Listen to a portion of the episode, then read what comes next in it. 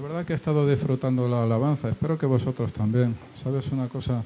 Dios está aquí, el Espíritu Santo está aquí, está aquí el Rey, el Señor, el Salvador, soberano, poderoso, grande, Dios de toda justicia, Señor de abundancia, Dios de misericordia, aquel que te ha rescatado, si tú te has acercado a Jesucristo, no hay nadie como Él. Gloria a nuestro Dios. A veces yo recuerdo hace, hace tiempo, ¿no? El no saber, dices, oh, he leído que Dios vive entre las alabanzas de su pueblo, lo he leído, pero yo no sé cómo alabar a Dios. Y te digo una cosa, eh, yo pensé hace bastante tiempo, si yo em, voy leyendo los salmos, voy aprendiendo, entonces voy a ir de forma natural aprendiendo cómo alabar a Dios. Y eso es lo que yo, querido amigo que nos estás mirando al otro lado de la pantalla, querido amigo que estás aquí, eso es lo que yo te quiero animar, te quiero exhortar para aprender, para mejorar, para, para, para ir, ir creciendo en la alabanza a Dios. Lee mucho los salmos y mira cómo David y otras personas alababan y reconocían a Dios. Bendice, alma mía, al Señor y no olvides ninguno de sus beneficios. Me llama la atención que, eh, bueno, hay distintas cosas, cuando yo estaba preparando la predicación de hoy, hay distintas cosas que, que, bueno, que, eh, que me han, eh, que coinciden con lo que se está anunciando hoy y yo no lo había visto. Luego vamos a ver alguna referencia a puertas abiertas, por ejemplo, ¿vale? Y también hay otra cosa que yo tenía preparado y que voy a preanunciar en exclusiva. Eh, el tema que se ha comentado del domingo pasado, y es una, también es una coincidencia, eh, porque yo quiero preanunciar el retiro de matrimonios que vamos a tener el último fin de semana de marzo. ¿vale? El último fin de semana de marzo, 26 y 27 vamos a tener retiro de matrimonios, orientados sobre todo a matrimonios, preferentemente a matrimonios, ¿vale? Exclusivamente a matrimonios, ¿vale? Aunque tengan niños, porque los niños son bienvenidos y ya nos vamos a ocupar de que los niños estén bien atendidos en el retiro. Y, también es, es perfecto, entre perfecto y maravilloso, que yo tenía previsión a final de año, estaba pensando yo, allá por noviembre yo estaba pensando, mis previsiones con respecto a la pandemia es que em, empiece a subir el nivel de contagios, alcance niveles máximos allá por enero y a continuación empiece a bajar y, y para que podamos tener un retiro de matrimonios perfecto y seguro. Y así va a ser, en nombre de Jesucristo. De manera que resérvalo ya en tu agenda porque vamos a, vamos a estar calentando motores. Empezamos ya en serio a anunciarlo el domingo, eh, el próximo fin de semana, ¿vale? Y va a ser en Guadalajara, va a venir también como hace, como hace, eh, hace un par de años Josep Araguas y va a ser, y va a ser, eh, y va a ser muy bueno. Ahora, ¿Y de qué coincidencia me estás hablando? Bueno, pues la coincidencia es que el lema del retiro se llama intimidad. ¿Vale? Se acaba de decir, y lo habéis visto, lo habéis escuchado el domingo pasado, hablando de que a Dios le apasiona la intimidad. Y hace muchos meses, muchos, muchos meses, allá por el verano, yo consideré que el lema para el retiro de matrimonios de este año va a ser intimidad intimidad en la propia pareja e intimidad de la pareja con Dios. ¿Vale? Son las casualidades y las coincidencias que tenemos. Bien, pues hoy es, eh, estamos viendo algo del apasionamiento de Dios con respecto a la iglesia. Y la palabra iglesia aparece por primera vez en la Biblia en Mateo capítulo 16, cuando Jesús le dice a Pedro, sobre esta roca edificaré mi iglesia y las puertas del Hades no prevalecerán contra ella. El Hades, en el mundo griego clásico, el Hades era el mundo de los muertos, ¿vale? Eh, el mundo de los muertos, y yo te puedo decir otra cosa, no solo el mundo de los muertos, sino el mundo de la muerte, ¿vale? Entonces, entonces cuando cuando Jesús le está diciendo a Pedro, sobre esta roca edificaré mi iglesia y las puertas de la muerte, las puertas de aquello que está muerto o de aquello, aquello que tiene que ver con la corrupción, con la degradación, con, con el sufrimiento, con el dolor, esas puertas no van a prevalecer contra la iglesia. Eso es lo que está diciendo realmente Jesucristo en Mateo 16. Y la roca aquí es la declaración que había hecho Pedro, tú eres el Cristo, el Hijo del Dios viviente. Así al menos se interpreta habitualmente en el mundo evangélico, ¿vale? Entonces, tú eres el Cristo, el Hijo del Dios viviente. Y Jesús contesta, ah, amigo, sobre esta roca yo voy a, yo voy a construir iglesia y las puertas del dolor, del sufrimiento, de la destrucción, de la muerte, de la enfermedad, no van a prevalecer contra la iglesia. sabes por qué no van a prevalecer contra la iglesia? Porque la iglesia es de Jesucristo. La iglesia no es nuestra, sino que la iglesia es de Jesucristo. Esas palabras de Jesús fueron un anuncio previo de lo que, él, de lo que iba a suceder cuando Jesús envió al Espíritu Santo para vivir, para morar en los creyentes. Y aún así, Jesús tuvo que someterse a la cruz y experimentar la resurrección. Y aunque los discípulos habían entendido parcialmente, aún no se había cumplido todo lo que Jesús había venido a hacer después de su resurrección, Jesús no iba a permitir que sus, seguidores empezaran la obra que Él les había asignado de hacer discípulos en todas las naciones. ¿Recuerdas Mateo 28? Y de hacer discípulos a todas las naciones, ¿verdad?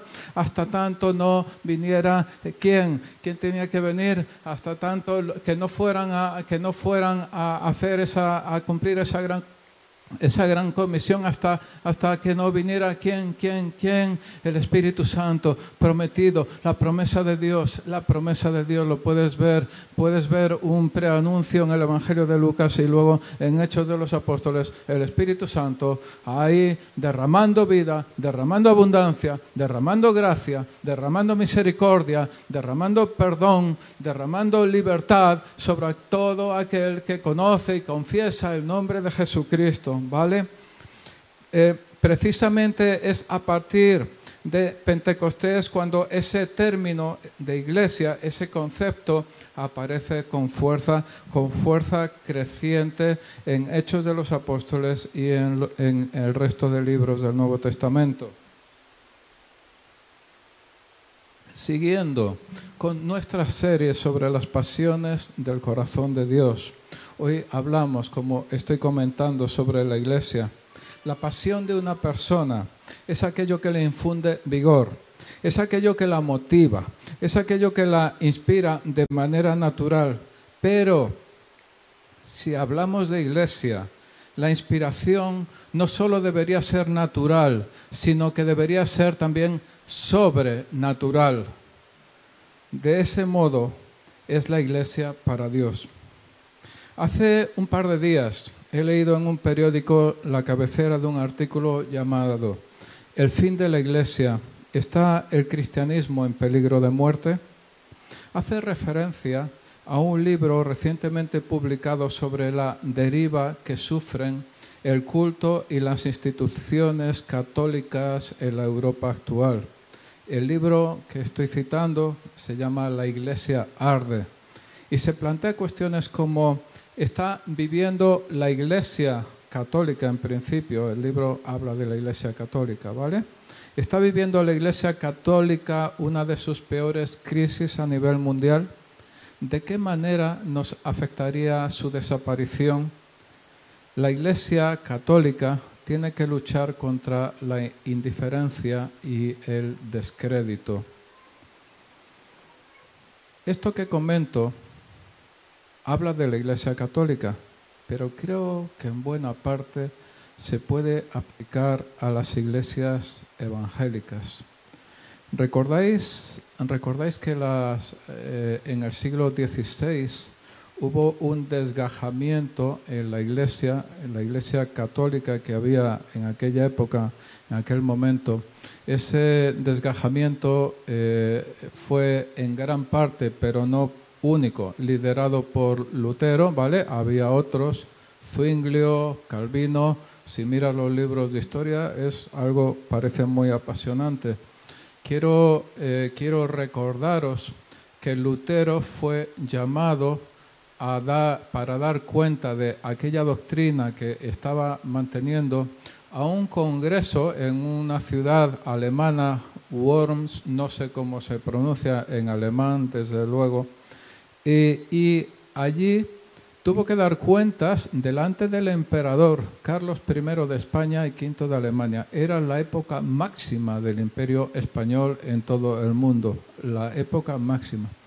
Bueno, pues ese Carlos I de España y V de Alemania, de la Casa de Austria, en aquel tiempo Alemania, España, estaban, formaban parte del mismo imperio y un montón de sitios a lo largo de Europa y un montón de sitios por toda América. Ese emperador que estuvo escuchando a Lutero tenía 21 años en aquel tiempo.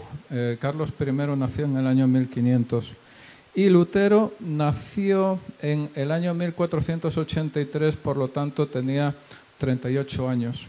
Y es allí cuando estaba dando cuentas de su fe, ¿vale? Se desgajó. En aquel momento el mundo protestante se desgajó de la única iglesia oficial que había en aquel tiempo. Y yo quiero deciros, y todo eso ha tenido unas consecuencias impresionantes para toda la historia, ya lo sabemos, ¿no? Yo quiero deciros que hace años en las librerías cristianas se podían encontrar varios libros que confrontaban directamente las doctrinas del catolicismo, de los testigos de Jehová o de los mormones. Y posteriormente los libros que encontrabas, muchos de ellos estaban como rebatiendo doctrinas del Islam, ¿vale? Pero hoy en día nos encontramos con que el enemigo principal no es una u otra doctrina o religión, sino la indiferencia y el descrédito de la iglesia, de las iglesias, estoy hablando de Europa, ¿vale? En una sociedad post-cristiana eh, en la que cada vez más personas desconocen la naturaleza básica del cristianismo. Hace años podías debatir con casi cualquier persona a tu alrededor cuestiones básicas sobre cristianismo y ahora muchas veces y mucho más entre los más jóvenes no saben ni de qué estás hablando. ¿Vale? Me recuerda un poco el tema de los matrimonios. Maribel y yo llevamos responsabilidad sobre el grupo de matrimonios de la iglesia yo creo que ya como 10 años o algo parecido. Fíjate cómo pasa el tiempo, Maribel. Casi nada, ¿vale? Pues cuando empezamos eh, con, la responsabilidad en el área de matrimonios, nuestro gran enemigo era el divorcio. Ahora dices que el gran enemigo del matrimonio es el divorcio y se ríen en tu cara. El gran enemigo del matrimonio ahora mismo es que las parejas no quieren casarse. Y no es que no es que estén, no es que, más aún, no es que no quieran casarse, es que no, no ven la, eh, la necesidad, no ven la conveniencia, no, no ven que casarse sea algo adecuado para absolutamente nada. O sea, ni es que se opongan, fíjate, ni es que se opongan, sino que no ven ningún tipo de utilidad, ni, ni de beneficio, ni de nada con respecto al matrimonio. ¿Cómo han cambiado las cosas, no? Eh, eh, ¿Cómo han cambiado las cosas en pocos años? Desde luego que el divorcio sigue siendo un muy grave problema del matrimonio, pero ahora mismo no es el número uno. Ahora mismo es que parece que hay que llevar a la pareja a decir, oye, sería conveniente que vuestra relación la establecierais de otra manera, ¿vale? Las cosas, ¿verdad? Es como, como tantas veces se enseña que aquello que era bueno, aquello que funcionaba ayer, probablemente ahora mismo no es bueno y ya ni funciona, ¿vale? Es interesante y es donde estamos buscando, donde estoy yo personalmente al menos buscando, oye, que Dios, Señor, que, pero de verdad, de verdad, ¿Cuál es tu visión de, para los matrimonios hoy en día? Porque lo necesito, porque no está escrito, porque es algo que se está haciendo y algo que se está pasando, ¿verdad? Ahora volviendo a la pregunta, eh, ¿está el cristianismo en peligro de muerte? Déjame, déjame hacer un pequeño cambio. ¿Está la iglesia en peligro de muerte? Estamos hablando, el tema de hoy es, es un Dios apasionado por la iglesia, ¿verdad? Jesús como apasionado por la iglesia. Yo te pregunto, ¿está la iglesia, estoy hablando de Europa, ¿está la iglesia en peligro de muerte? Iglesia se puede referir a una congregación local como amistad, por ejemplo, o al conjunto de todos los creyentes en todo el mundo y en todos los tiempos. ¿Está la iglesia en peligro de muerte en este mundo arrogante, descreído y postcristiano? Y quiero comentarte algo que explica muy bien eh, Marcos Zapata. Hay una iglesia institución y hay una iglesia comunidad o cuerpo. Ahora se habla mucho de comunidad, pero yo en la Biblia no, no leo, no es que no entienda, no leo, no leo el concepto comunidad de la Biblia, leo el concepto cuerpo, ¿vale? Sin embargo, al mundo de hoy, y eso no se puede cerrar los ojos, al mundo de hoy le hablas de cuerpo y también de nuevo te dicen de qué me estás hablando. En cambio, le hablas de comunidad y el mundo de hoy sí entiende más eso. Entonces, es, como siempre estamos con, esa, con, esa, eh, esa disyuntiva. ¿Cómo explicamos las verdades bíblicas al mundo actual, verdad? Bien. Entonces, él habla de, la iglesia institución, que la iglesia institución tiene representación pública como entidad. Eh, nosotros, nosotros, Amistad, por ejemplo, estamos reconocidos por el Estado español a través del Ministerio de Justicia somos una entidad legal y como tal estamos sujetos a las leyes civiles. ¿Vale? Eh, si en lugar de en España estuviéramos, y es donde, donde, donde está la otra coincidencia de la palabra de hoy, si en lugar de España estuviéramos, por ejemplo, en Afganistán o Corea del Norte, los dos países donde es más difícil seguir a Jesús ahora mismo, según puertas abiertas, y esta información no la he encontrado en puertas abiertas directamente, sino en Christianity Today, es decir, pero hace referencia al informe de puertas abiertas, ¿vale? Y esto ha sido publicado el mes pasado, ha sido publicado en enero. Entonces, directamente, si nosotros fuéramos una iglesia en Corea del Norte o en Afganistán, mejor dicho, en Afganistán o en Corea del Norte, directamente no podríamos existir como iglesia institución para que nos ayude a definir términos, ¿vale? Y nos quedaríamos como iglesia, comunidad o cuerpo por medio de grupos en casa o células, que es otra de las cosas que hoy hemos anunciado. Qué curioso, ¿no? Son varias coincidencias. Yo cuando hay varias coincidencias en, en, en la vida, en circunstancias o lo que sea, yo eh, de verdad se me, eh, como que las, las antenas se me espabilan y digo, aquí seguramente Dios quiere hablarnos de algo, ¿vale? ¿De acuerdo? Sí. Entonces nos quedaríamos como iglesia, comunidad o cuerpo por medio de células, grupos o amistad en casas. Mira, en ese mismo informe de Puertas Abiertas dice que en 2021 casi 5.000 cristianos fueron martirizados en Nigeria. ¿Vale? Casi 5.000. Eh, y, entre los países donde se persigue a los cristianos podemos encontrar Colombia, países cercanos a nosotros, Colombia en el puesto 30 o México en el 43. ¿Vale? Luego me quito el sombrero con los cristianos de Colombia, me quito el sombrero con los cristianos de México, me quito el sombrero con cristianos de cualquier país donde estén siendo oprimidos, donde estén perseguidos, donde estén siendo eh, empujados para otra parte por cuestiones de su fe, ¿vale? En España, como en casi toda Europa, la cuestión a fecha de hoy no es la persecución, sino, como he comentado antes, la indiferencia generalizada. Y hablando de la Iglesia, y de paso hablando de matrimonio, y encuadrado en esta serie de predicaciones en la que estamos, quiero llamar la atención sobre la relación que el apóstol Pablo establece entre uno y la otra, es decir, entre iglesia y matrimonio. En Efesios 5, vamos a leer Efesios 5, 23 hasta el 32.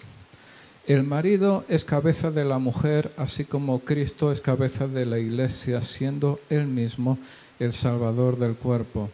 Pero así como la iglesia está sujeta a Cristo, también las mujeres deben estarlo a sus maridos en todo.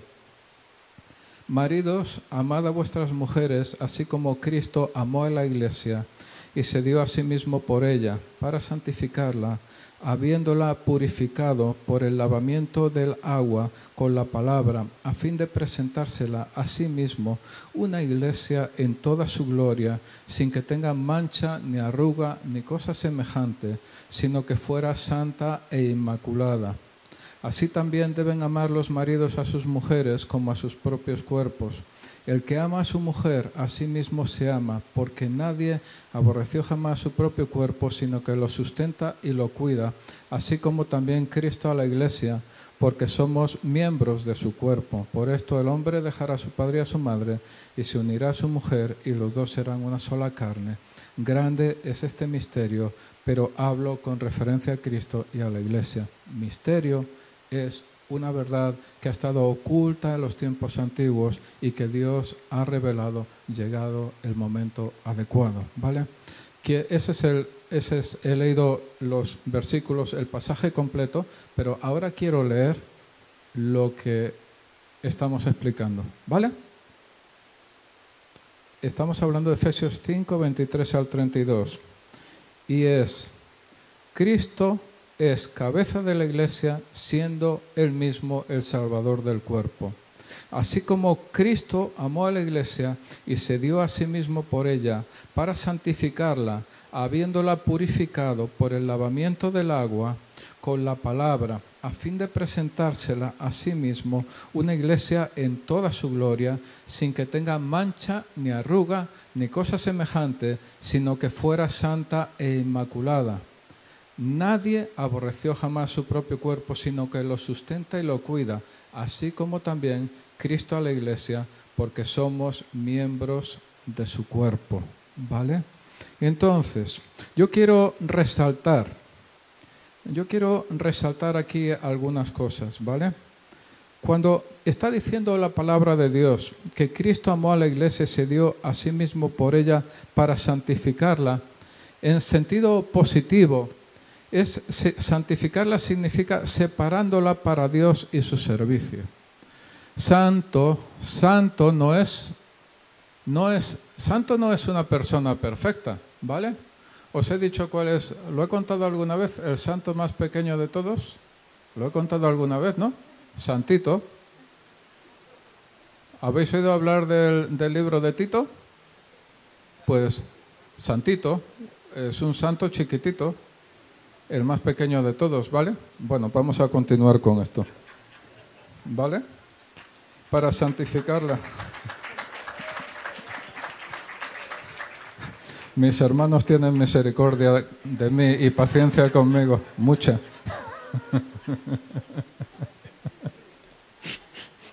Entonces, santificarla en un sentido positivo es separando la iglesia para Dios y su servicio, el servicio a Dios, ¿no?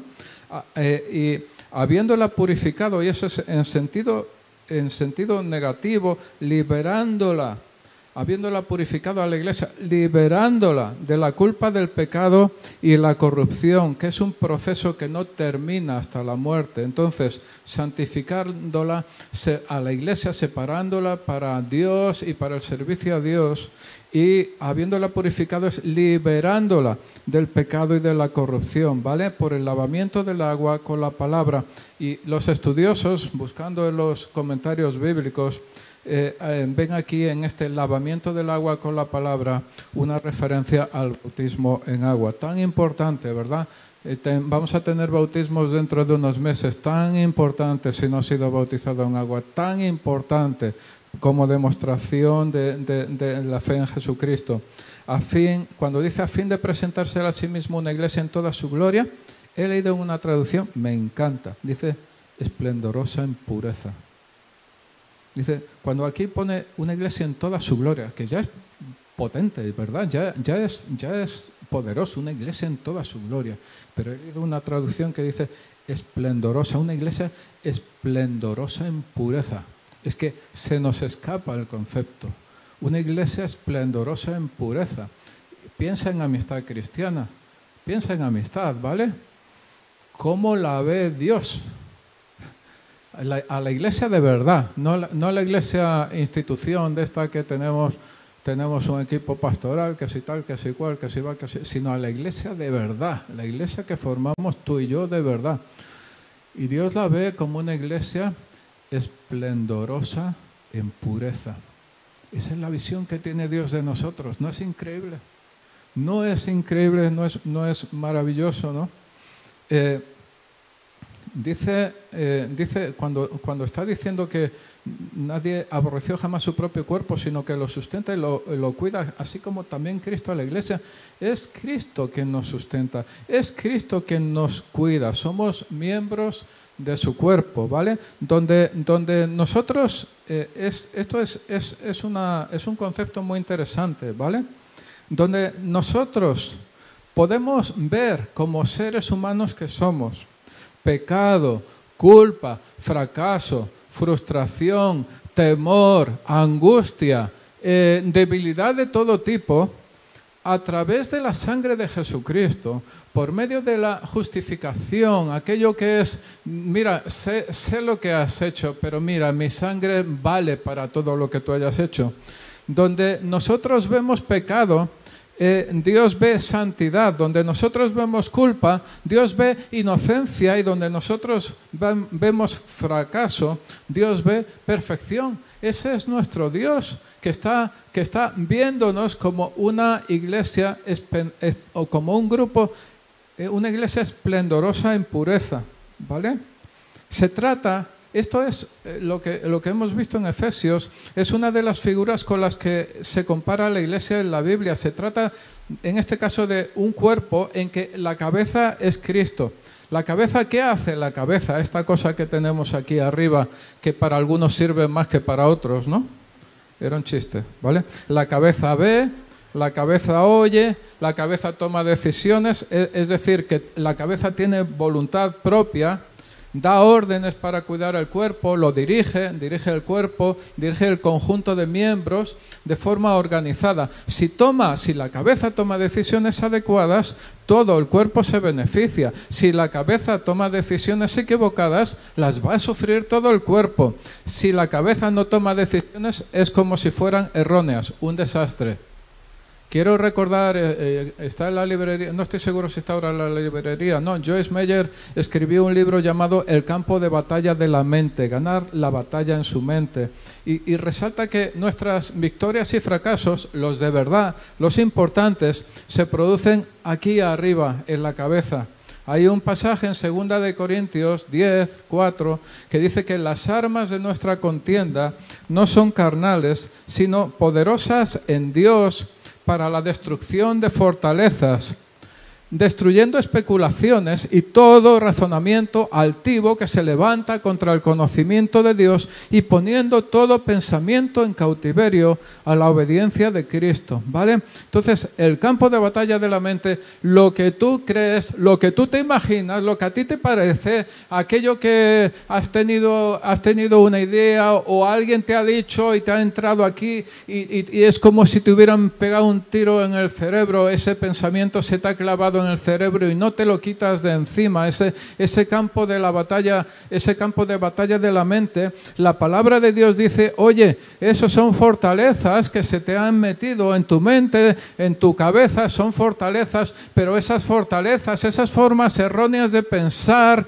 esas formas erróneas de de creer, esas formas erróneas de sentir, tienen que doblar su rodilla delante de Jesucristo, que es, es, es, la cabeza. Entonces, en ese campo de batalla de la mente, cuando nosotros en lugar de estar dando vueltas, qué va a pasar, qué mal, qué fatal, qué, qué, qué, horrible. En lugar de eso, si nosotros tomamos nuestra autoridad como creyentes, que la tenemos autoridad como creyentes, y levantamos el nombre de Jesucristo sobre nuestra propia vida, levantamos el nombre de Jesucristo sobre nuestra propia mente, esas fortalezas que vienen del mismo infierno van a caer, van a ser destruidas en nombre de Jesucristo y va a venir libertad, la libertad de verdad, la libertad de los hijos de Dios, la libertad del Espíritu Santo a nosotros, esa iglesia esplendorosa, esa, esa, esa iglesia eh, esplendorosa en pureza que Dios, que Dios ha constituido y que somos nosotros mismos. Y de vuelta al texto que estoy comentando en Efesios, es interesante la comparación entre las frases que eh, Cristo es la cabeza de la iglesia, siendo él mismo el salvador del cuerpo, y Cristo amó a la iglesia y se dio a sí mismo por ella. La cabeza de la iglesia, escúchame, la cabeza de la iglesia que la dirige es el mismo que la ama. ¿Y cómo, cómo dirige la iglesia? ¿Cómo ama a la iglesia? Pues según este pasaje, según la palabra de Dios, dándose a sí mismo por ella. Quiero poner una imagen delante de vosotros. En el judaísmo bíblico, el novio pagaba una dote por su esposa. Recordemos que el patriarca Jacob trabajó por su amada Raquel nada menos que siete años, que al final se convirtieron en catorce, catorce años. La dote, el montante de la dote, daba una medida, estoy hablando de aquel tiempo, daba una medida de lo valorada que era la novia, lo atractiva que era, sus capacidades, o en todo caso, lo enamorado de ella que estaba el pretendiente. En la cultura de la época te puedes imaginar a las mujeres hablando unas con otras cuando iban a buscar agua al pozo o a lavar la ropa y diciendo algo así, vamos a suponer una sociedad ganadera, ¿vale? Diciendo algo así, mi marido pagó por mí 50 ovejas o mi marido pagó por mí 20 vacas o lo que fuera. En este punto de la historia yo me veo en la necesidad de aclarar que estoy hablando de una cultura y un contexto social determinados. No quiero que nadie saque de, verdad, no quiero que nadie saque de contexto mis palabras y diga que yo pienso que debería seguir siendo así, que una dote, la mujer, vete a saber cuántas cosas, ¿vale? O algo parecido, ¿vale? Eh, entonces, yo estoy hablando de la época de los patriarcas, estoy hablando de la época del Antiguo Testamento, ¿vale? Y estoy, estoy usándolo como un, un término eh, algo explicativo, ¿vale? Pero no estoy diciendo que eso debiera ser así en este momento, ni muchísimo menos. No saquemos cosas de contexto en ningún momento, ¿vale? Entonces, ¿te imaginas a Raquel? ¿Te imaginas a Raquel diciéndole a sus amigas, mi marido trabajó por mí 14 años. ¿Te lo imaginas, de verdad? ¿Cuántas vacas, cuántas ovejas, un rebaño, cuántos campos? ¿No? Y, Raquel diciéndole a sus amigas, mi marido trabajó por mí 14 años.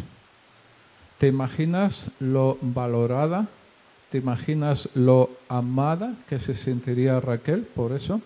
¿Cómo te imaginas cómo estaría su autoestima y lo dispuesta que estaría a servir a su marido? Trabajó por mí 14 años. ¿Cuánto, cuánto me quiere este hombre? Trabajó por mí 14 años. A fondo perdido, ¿eh? imagínate. Y ahora vayamos al cielo. De Madrid al cielo, dicen por ahí, ¿no? Jesús pensando en la iglesia y queriéndola para él. Dios dice que suya es la plata y suyo es el oro. Lo puedes leer en la Biblia. Todas las riquezas pertenecen a Dios porque Dios las ha creado. Ahora bien, ¿qué precio pondría Jesús a la iglesia? Estamos hablando de novio, novia, ¿vale? De amado, amada. Jesús en el cielo diciendo, oye, quiero la iglesia para mí. ¿Qué precio le voy a poner yo a la iglesia? ¿Cuánto estaría yo dispuesto a pagar por la iglesia? Mía es la plata, mía es el oro. ¿Cuánto estaría dispuesto a pagar Jesús? ¿Cuánto oro? ¿Cuántas piedras preciosas? ¿Cuánto de lo que sea?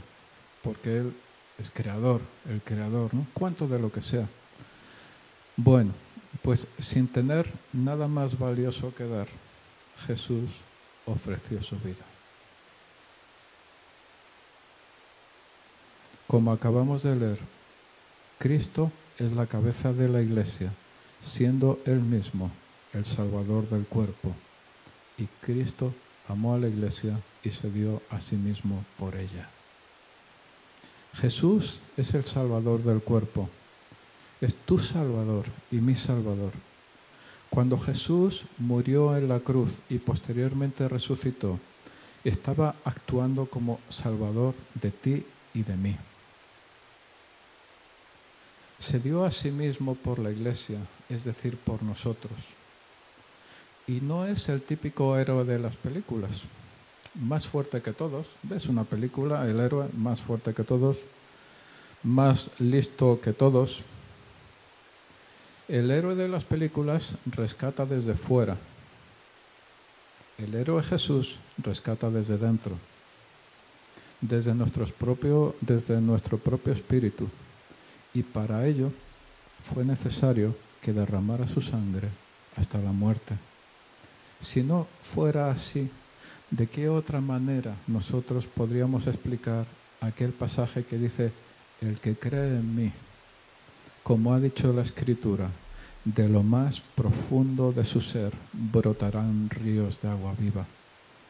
De esta pasta está hecha la cabeza de la Iglesia, Jesucristo, nuestro Señor y Salvador. MacArthur en las anotaciones de su Biblia lo explica así.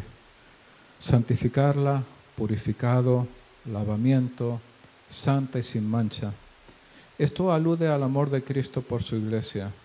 La gracia salvadora hace santos a los creyentes por la intervención de la palabra de Dios, de tal modo que puedan ser como una novia pura.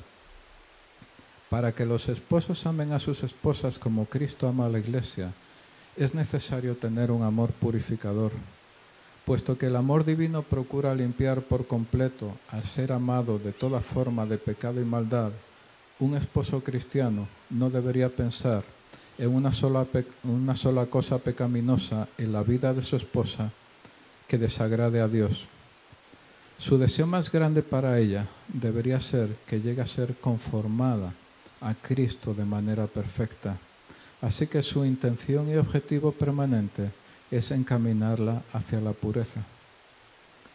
Es que me he encontrado con que preparando esta palabra que habla de Cristo y de la iglesia, se podría aplicar también al matrimonio, se podría aplicar también a una predicación en el grupo de hombres, ¿verdad? Se podría aplicar también a una predicación en el grupo de mujeres. Esta es una de las cosas increíbles de la palabra de Dios.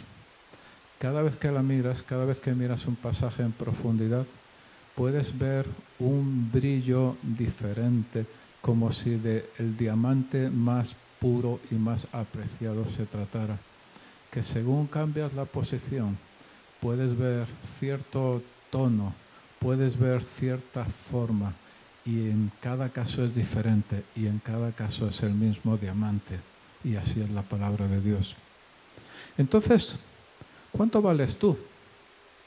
Entonces, ¿cuánto valgo yo? Quizá no eres el más guapo o la más guapa. Quizá no eres el más joven, no eres el más inteligente, no eres el más simpático. Quizá ni siquiera te aceptas a ti mismo. Quizá incluso tienes pensamientos autodestructivos déjame decirte que si te sientes feo, viejo, herido, humillado, avergonzado, fracasado, si no te aceptas, si consideras que eres ese tipo de persona así, entonces, perfecto, porque eres el tipo de persona que Jesús está buscando. Jesús se ha enamorado de ti. Te digo una cosa. Jesús se ha enamorado perdidamente de ti. Ha perdido el sentido por ti completamente, ¿vale? A falta de algo más, a falta de, algo que pudiera tener más valor, Él ha entregado su propia vida por ti. Ahora, ¿cómo te sientes? ¿Cómo te sientes al otro lado de la pantalla? ¿Cómo te sientes aquí en esta sala? Al igual que Raquel, puedes hablar con la gente de la calle y decirle, oye, ¿cuánto ha dado alguien por ti? ¿Sabes lo que Jesús ha dado por mí? ¿Sabes? Imagínate la idea de las mujeres cogiendo agua en los pozos antiguos, ¿no? Oye, ¿cuánto? ¿Te has, casado hace poco y tu, tu, tu, marido cuánto dio por ti? ¿Cuánto pagó por ti? ¿Qué dote dio por ti? Ah, pues imagínatelo así, ¿no? con tus compañeros de, trabajo, tu ambiente, tu, vecino, lo que sea, el entorno en el que sea que tú te mueves. Oye, ¿cuánto ha dado alguien, a alguien por ti? Cualquier persona, la que quieras porque yo sé lo que ha dado alguien por mí. Volviendo a la pregunta de hace unos minutos, ¿está el cristianismo en peligro de muerte? Piénsalo bien. En el norte de Europa no es raro encontrar antiguas iglesias, edificios convertidos en museos, viviendas o incluso pubs. Te lo encuentras en Inglaterra, en Alemania, en Irlanda, ¿vale? Donde un día, piénsalo bien, ¿eh? donde un día se adoró a Dios, ahora hay gente bebiendo cerveza y maldiciendo. Un toque de atención para todos nosotros, desde luego. Una u otra iglesia pueden cerrar definitivamente sus puertas, pero no el cristianismo quiero repetirlo, ¿vale? Una u otra iglesia pueden cerrar definitivamente sus puertas, pero no el cristianismo. Si una iglesia llega a cerrar, entonces abrimos otra, o abrimos dos, o abrimos tres, o abrimos todas las que haga falta, porque el llamamiento es sobre las iglesias individuales, sobre las iglesias particulares, pero el llamamiento es sobre el cuerpo de Cristo y sobre la iglesia universal. Es esa iglesia por la que, por la que murió Jesucristo. Un Dios apasionado. Estoy acabando, así que el equipo de alabanza se va viniendo por aquí, ¿vale? Sí, gracias.